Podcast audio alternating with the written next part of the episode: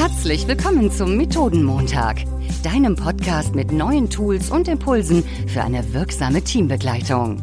Entdecke jede Woche neue Methoden für deine Workshops, Meetings und Retrospektiven gemeinsam mit deinen Gastgebern Florian und Jan. Hallo lieber Jan. Moin, moin, lieber Florian.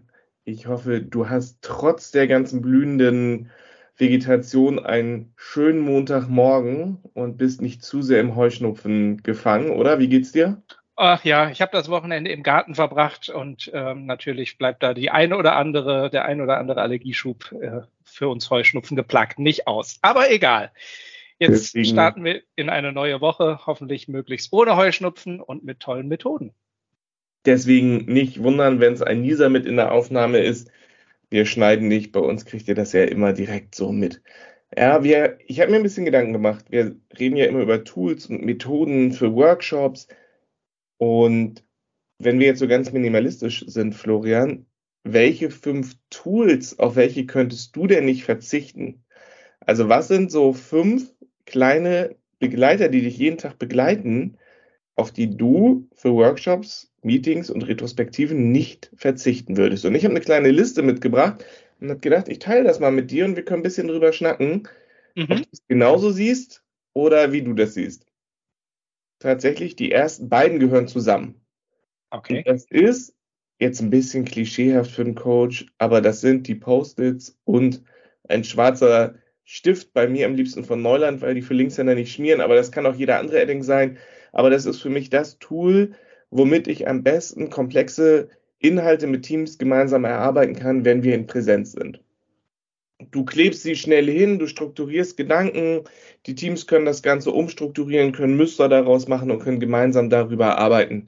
Und selbst wenn ich remote bin und für mich selber komplexe Sachinhalte visualisiere oder mitschreibe, auch dann fühlt sich mein kleines Büro hier immer mit Post-its die ich dann nach und nach sortieren muss. Ich glaube, das kennst du ja, das Bild, wenn hinter mir sich die Post-it-Berge stürmen, dann ähm, bin ich gerade dabei, meine Gedanken neu zu sortieren.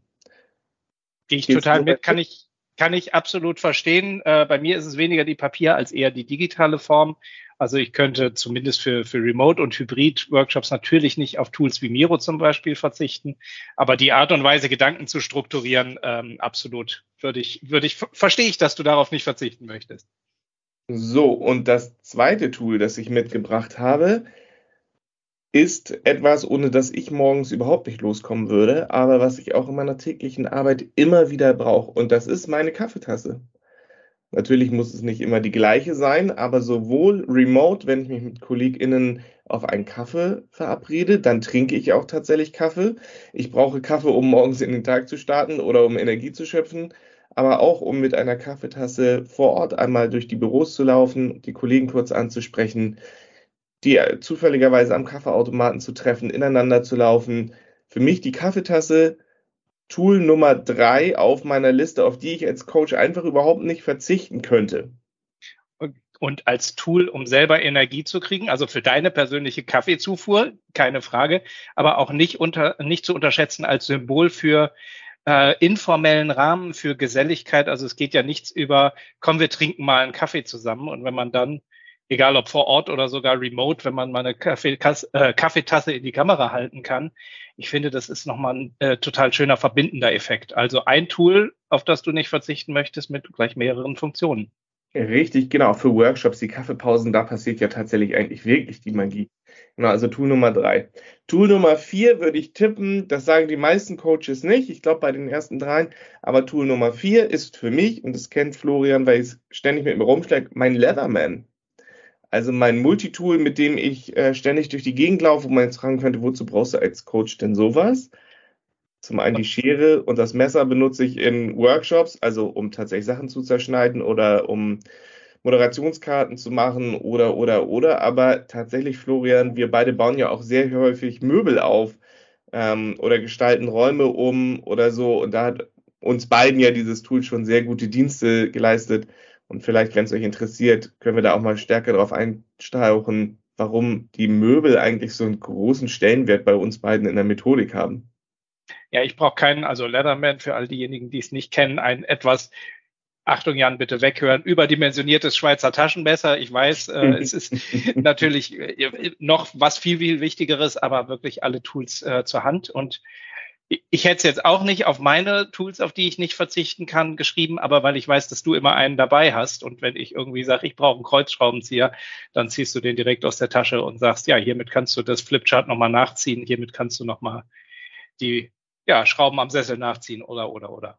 Und tatsächlich ja ein Tool, das wir beide relativ häufig nutzen. Deswegen ja. ist es mir sofort auf Platz vier eingefallen. Und ich habe gesagt, ich möchte fünf Tools. Und jetzt wird's eng was ist denn jetzt das fünfte Tool, auf das ich nicht verzichten müsste? Wenn ich jetzt hier alles von meinem Schreibtisch runterschiebe, äh, was, was nehme ich? Und es ist tatsächlich mein Handy. Also ich habe lange überlegt, ist es das, äh, der Laptop, auf den ich nicht verzichten kann, oder mein iPad, mit dem ich viel arbeiten kann, oder es ist tatsächlich das Telefon. Am meisten Kommunikation läuft über dieses kleine Gerät, das ich in meinen Workshops habe, um den Timer zu stellen um darüber schnell Teams-Nachrichten zu beantworten, um Sachen zu diktieren, aber hauptsächlich, um mit meinen KollegInnen im Kontakt zu bleiben, ganz häufig mit dir beim Gassi gehen, aber auch mit allen anderen.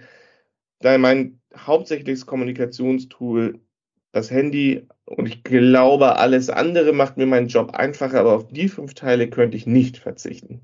Das Handy als fünftes Tool ist natürlich gemein, weil das ist, das sind die Tools fünf bis 23 wahrscheinlich, weil du hast es schon erwähnt, das ist die gleichzeitig die Stoppuhr, das ist deine Notizen-App, das ist ein Kommunikationstool. Also Handy als ein Tool ersetzt natürlich ganz, ganz, äh, ganz, ganz viel. Ich habe ja beim Everman auch nicht gesagt, ich nehme nur den Schraubenzieher. Deswegen dachte ich, das ist, äh, das ist fein. Aber die fünf Teile sind tatsächlich auch die, wenn ich aus dem Haus gehe zur Arbeit, gucke ich immer, habe ich das alles dabei, damit ich notfalls Notizen machen kann, Sachen strukturieren kann und direkt loslegen kann. Ich könnte dir jetzt also alles wegnehmen, bis auf diese Sachen. Also bis auf Post-its, Stifte, Kaffeetasse, Leatherman und Handy. Dann wäre ich wahrscheinlich nicht genauso effektiv wie sonst, aber ich könnte meinen Job auf jeden Fall machen. Ich bin mal gespannt, was ihr jetzt nachher bei LinkedIn schreibt, wenn wir euch fragen, was sind denn eure fünf Tools, auf die ihr als Coach nicht verzichten könnt. Und wenn es euch interessiert, gebt uns mal ein Zeichen, dann teilt Florian seine fünf vielleicht auch nächste Woche. Und bis dahin gibt es noch ein Tool, auf das wir von euch nicht verzichten können und das ist euer Feedback. Also schreibt es uns auch gerne noch mit in die Mails rein, beziehungsweise auch bei Spotify und Apple. Herzlichen Dank fürs Zuhören und bis nächste Woche. Ich freue mich auf euch. Tschüss. Tschüss.